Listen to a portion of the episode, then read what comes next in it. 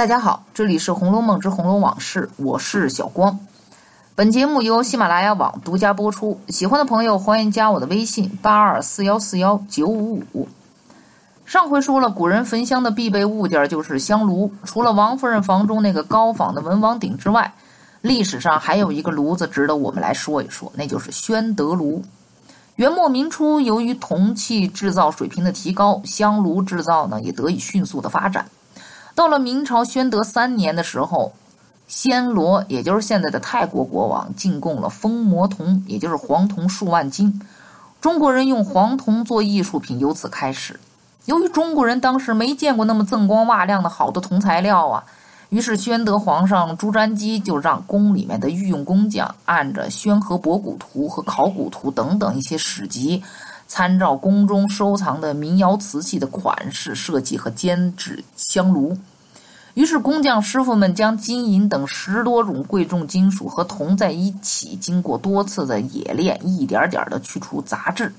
一般的铜要经过四炼。宣德炉十二炼，基本上达到了是一斤铜啊出来之后大概只有四两左右的情况，再加上皇上亲自监督，没事就去视察工作，所以宣德炉啊弄得特别好，色泽晶莹温润。当然，宣德炉的名贵还在于当时进贡封魔铜的单子上明确写着里面含黄金。那么历史上还有一种传说的说法，说当时皇宫内库着大火。金银珠宝全被烧毁了，皇上说：“那烧毁东西一块给我化了吧，重新铸炉。”所以这些众多的因素就让宣德炉近六百年来声名不减。那么之前说过，当时中国缺铜啊，清康熙开放海禁之后，到了雍正朝，贸易蹭蹭蹭的往上涨，那需要大量铜钱，再加上私铸铜钱之风大盛，中央政府对于黄铜不足，那相当着急，于是。雍正就下令说，除了一些必须用黄铜铸造的器皿之外，不准再用黄铜铸造了。你要是敢造，那就得治罪。这禁令一直到了乾隆初年，在云南发现铜矿，并且开始大量开采之后，禁铜令才被取消。那么香炉在清朝的功能呢，慢慢的从祭神供主转向了观赏，从此广泛的就进入了百姓家中。王夫人房间当中啊，还有一好东西，叫做如窑美人箍。箍是古代一种酒器，腰细而器身修长，大家可以去看看图片，哎呦，非常符合美人的特征，因此得名。古玩行的人把口小腹大的器皿叫做瓶，口腹相若的叫尊，口大腹小的叫做箍。宋代有五大名窑，如官歌钧定，如窑是老大，排行第一。汝窑的窑址直到二十世纪八十年代才发现，在今天的河南宝丰清凉寺。现在之所以会有家财万贯不如汝窑一片的说法呢，那么有几个原因。首先，它烧制的时间非常短，只有二十年左右。目前有一个统计说，全世界有记录可查的汝窑大概六十七件，而且绝大多数都收在世界级的博物馆里。收集最多的就是台北故宫，二十一件。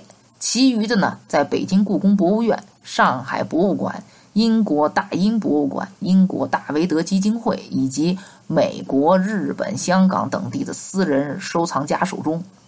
南宋皇帝赵构手中曾经有十六件，这是南宋人周密在《武林旧事》当中的记录，也是宋代所有历史文献中记载汝窑瓷器最多的一次。其次，除了时间短之外，《清波杂志》当中写着说，汝窑宫中尽烧，内有玛瑙为釉。此书是宋人笔记当中比较出名的一种，记载了宋人的一些名人轶事、典章制度、风俗物产等等一些东西，一共十二卷。这个记载提出了汝窑的釉色是靠玛瑙来呈现的。中国古代对玉和玛瑙都崇。充满了这个敬畏之情，再加上汝州本来就产玛瑙，或许作者周辉这种说法并不是空穴来风。但是从科学的角度上来说，玛瑙究竟能不能对釉色产生好处呢？就不得而知。汝窑的创始人可以说是宋朝的宋徽宗，他是宋朝第八个皇帝，在位二十六年，比较有名的呢，大家都知道他的受精体书法。传说有一次他做了一个梦，梦中大雨过后，远处天空云破处有一抹神秘的天青色，格外让人着迷。老人家醒来之后，就提笔写下了“雨过天青云破处”，拿给工匠去参考，让他们就烧成这种颜色。你说这得多领会精神才行啊！哎，最后只有汝州工匠烧出了令皇上满意的天青色，而此色呢，也正是汝窑瓷器的典型特征。但传说毕竟是传说，无论是梦啊还是诗，都在史籍当中找不着记录。在清朝人朱衍的《陶说》当中。说这首诗啊，跟宋徽宗没关系，那是人家柴世忠柴荣写的，所以这个瓷器呢出自柴窑，比汝窑呢早一百多年。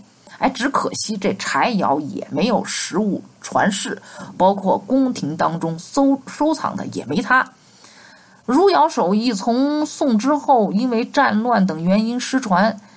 清朝乾隆爷爷还偏就不信这邪了，下旨让汝州重新修窑烧瓷，只可惜最后以失败告终。然而《红楼梦》当中王夫人房子里面竟然有一个汝窑美人菇，这简直让人瞠目结舌。只能说这个物件的出现代表了贾府极为显赫的地位。那么我用两期的节目只简单的说了王夫人房中的部分陈设。只想说，书要慢慢的看，细细的品，探究它背后的知识，才是最有趣的。